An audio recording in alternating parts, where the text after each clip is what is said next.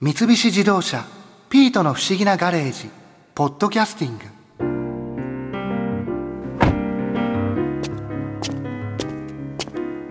ガレージに戻ってきたぞーって博士の真似しながら帰ってきたけど博士は留守か便利カーもないしまたどっか出かけてるのかなおピートいたのかえ何怒ってるんだよあそうかお前を置いて僕も博士も出かけちゃったから拗ねてるんだな分かったよ今度みんなで出かけようあそうだバーベキューなんてどうだ前に日本バーベキュー協会会長の下條民夫さんからバーベキューで役立つ話いろいろ聞かせてもらっただろ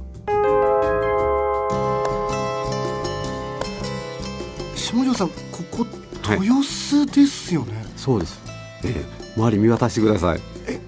こんなところでバーベキューってやるんですか、でしょうこれがねすごく新しい形のバーベキューなんです都市の中でバーベキューなんかバーベキューって聞くとやっぱりえ山行ったりとか、は海川とか、ええそういうところでやるっていうイメージなんですけどもちろんありますあのいろんなバーベキューのシーンが次から次へと今できてきてるっていうのが今のバーベキューシーンですそうなんですね、はいそれなんか持ってくものとかはあるんですか、ここみたいなカフェハウスの場合には全く何も用意しなくていいし場所によっては施設はあるけど食材用意してほしいとかっていうところあるしでグリルはあるけどその周り例えばトングとかいろんなものはないですよっていうところもあるからまずそこのところによってあの何を必要なのか。だから今までは何もないところで全部持っていくっていうのが一般的なバーベキュースタイルだったのが今は徐々にその選択肢が出てきたっていうことねここみたいにはい都会の真ん中でこうやってバーベキューできたりとか、ういつ頃からこういう場所ってでき始めてるんですか急に増えてきたのはここ12年そのぐらいの最近あそんなに最近なんですか、こういう場所が今までバーベキューっていうイメージがおっしゃるようにね新さんおっしゃるようになんかイメージがあんまりないでしょないです、うん、だけど今例えばあのバーベキュー禁止条例って知って ます禁よし禁止条禁 例止条例ってあるんですよ例えば東京だったら狛江市っていうのが去年の4月からバーベキュー禁止条例で狛江は多摩川に面してる町ですよね、はいで多摩川の河川敷のところでよくバーベキューやってたんですけどそこでバーベキューしてはいけないっていう条例ができたんですえそう今なまんったら禁止ですよ今罰金ですよそうなんですか、はいそれなんでやっちゃいけないんですか付近の住民が大迷惑を被ったからお騒音の問題それとか放置ゴミの問題自分たちバーベキュー楽しいけど、ね、こう自分の横のところで夜遅くまでバーベキューやられたりとか、ね、ずーっと騒がれたりこう大きな音量でなんか音楽かけてたりとかたまらないですよねそうですね、そうやってやれる場所が減ってきたというかそう今減ってきてる都会ではね特にねで外国ではそういう公共のところで勝手にすることはほとんど認められてないんですよ、そうなんですねだからそのやっていいところにはバーベキューグリルがあったりとかちゃんとその管理されてるところが多いですじゃあそういうところの禁止条例が出てきて、んそれぐらいからこういったところでもバーベキューができるような場所が増えてきたんですか、下田さんそもそもその、はいい、つから日本にそのバーベキューって入ってきたんですか、日本のバーベキューって言ったら例えば一番典型的なシーンっていうのはね器でパタパタ炭を仰いでるシーンってあるでしょますそれやってるとなんかバーベキューしてるなーってこううわーっとこうなかなかつかないんだよなこれって言ってやってるシーンが実質バーベキューですよねはいあんな国世界にはないですええないんですかないですえああやって火を起こすものじゃないんですか、ないですまずうちはもうないです他の国にはほぼアメリカとかにはないですねそうなんですね、ええ今日なんかもね何でつけたかって言ったらこんな道具でつけましたこれ何なんですかこれがねチムニースターターと言いますチムニースターター、うん、これはね自然を味方にして炭を起こす道具はあ、えこれはこの筒のような中に炭を入れるんですか、そうですもうほんとブリキの筒状のもんですよね、はいうん、でそれがね実は上げ底になってんのこうやって、ああ本当だ、ちょっと上がってますね、うん、上がってるでしょ、はいなんかこの上の部分ブリキの筒の上に炭を入れてこの上げ底になってる下の部分に新聞紙1枚入れるそうすると煙突効果で勝手に火がつく勝手火にが炭が起こっていくのどんどんどんどん起こっていくじゃその仰いだりとか、ないですほっとけばいいんですほかっとけばいい楽でしょええもうだから先進国ではこういう道具がどんどん開発されててもうあのそこはもう終わってるんですよ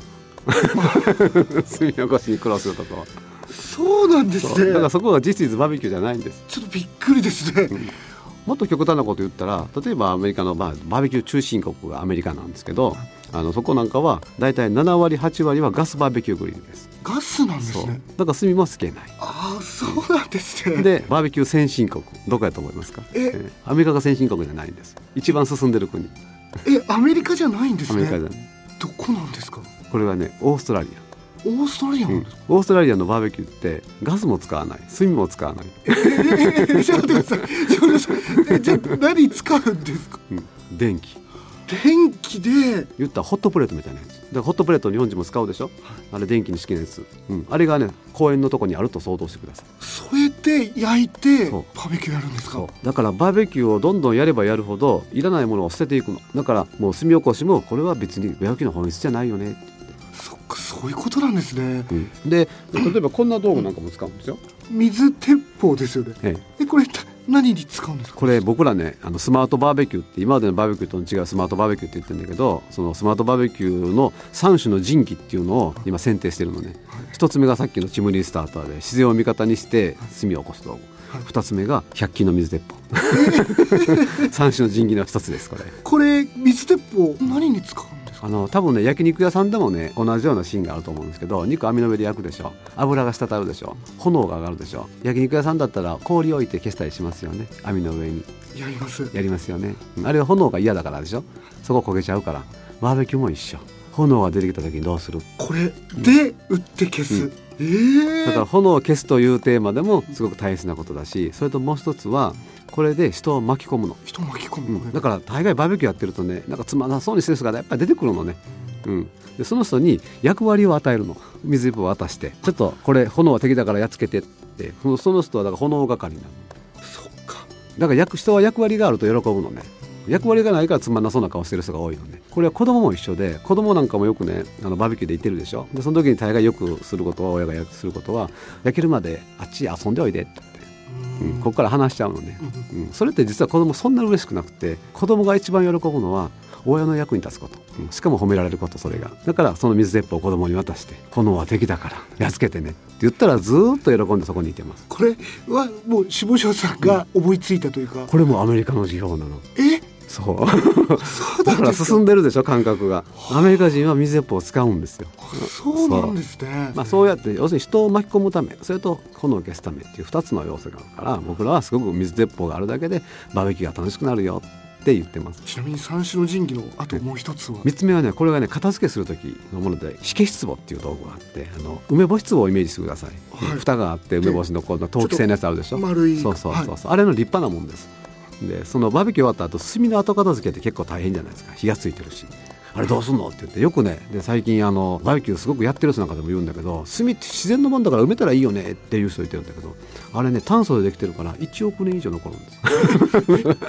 だって石炭と同じだからほとんど、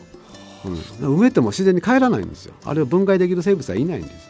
そうなんですねだからあんな埋めたらダメなんですよみんなが埋めたらそこら中がえらいことになるでしょそうですねんだから例えばバーベキュー場によっては炭捨て場っていうのがあってそこで捨てるっていうのもありなんだけどなかった場合には僕らはその火消し壺っていうところに火のついた炭をねそのまま入れて蓋すると空気が遮断されて酸欠になって炭が勝手に消えるの。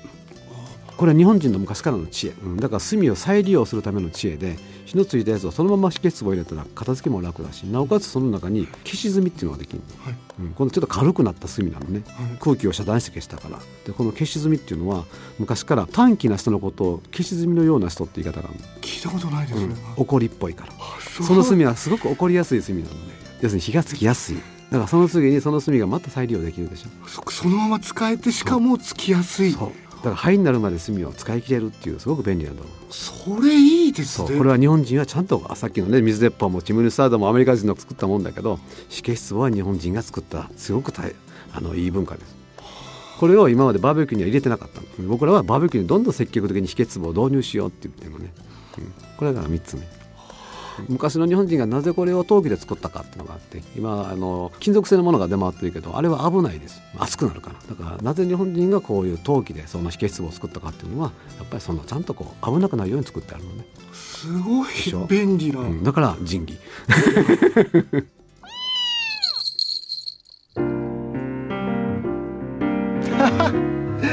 機嫌が治ったみたいだなまったくお前みたいにドライブで遠出するのが好きな猫も珍しいと思うぞ三菱自動車「ピートの不思議なガレージ」ポッドキャスティングこのお話は「ドライブ・アット・アース」三菱自動車がお送りしました。